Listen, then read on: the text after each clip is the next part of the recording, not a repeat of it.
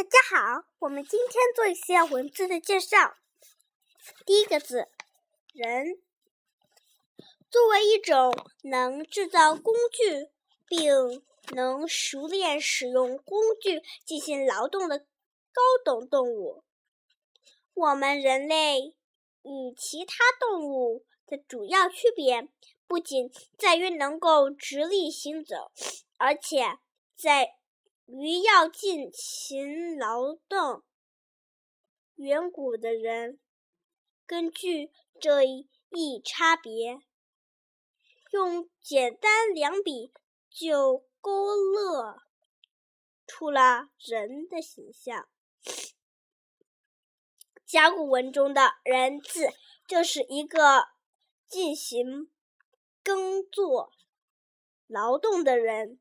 的侧身简笔画，形象生动，既突出了人体四肢的不同分工，表明了人不同于动物的能够直立行走的本质，又以侧身而立。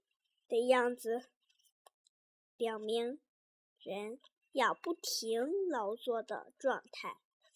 从金文、小篆，一直到今天的简体人字，虽然在写法上发生一点改变，但仍然都保持着原来那种明快、简洁的线条组合。第一个人字都讲完了。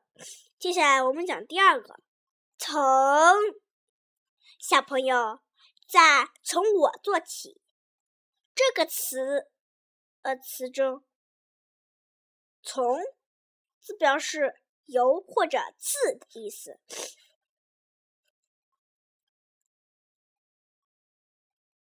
但是你知道吗？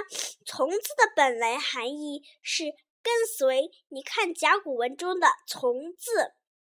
它就是从两个人组成，一个在前面走，另一个在后面跟着，整个字就表示跟随、跟从的意思。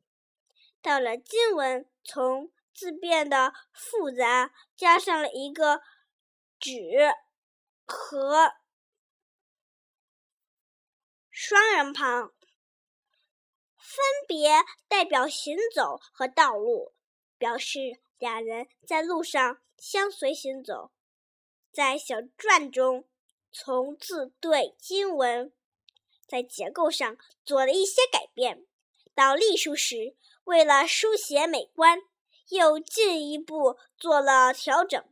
但是汉汉字简化时，从字又变回了甲骨文中的字形，从字。由简到繁，又由繁到简，它的意思也由跟随扩展到由字等，这个变化是不是很有趣呢？好，从字讲完了，第三个字是重，重有三个人字组成。从它的呃字形判断，小朋友是不是可以猜出“众”就是许多人的意思？但是在创造之初，“众”字的含义却是指在烈日下劳动的奴隶。小朋友仔细观察甲骨文中的“众”字，它。像不像？呃，是很多人在烈日下干活的样子。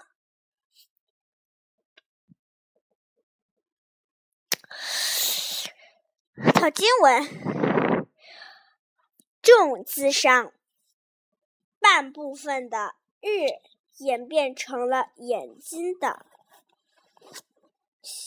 象形，说明。奴隶们在劳动时，旁边还有人在监视。小篆的“种”字的字形已经显露线条化的趋势。倒隶书字完全符号化，汉字简化中简体的重字出现，字形简洁，更具会有意的特点。而随着字形字义的演变，“众”的本意消失，逐渐引申出群众、许多人、大家等含义来。今天我们讲到这，再见。下一次我们再讲。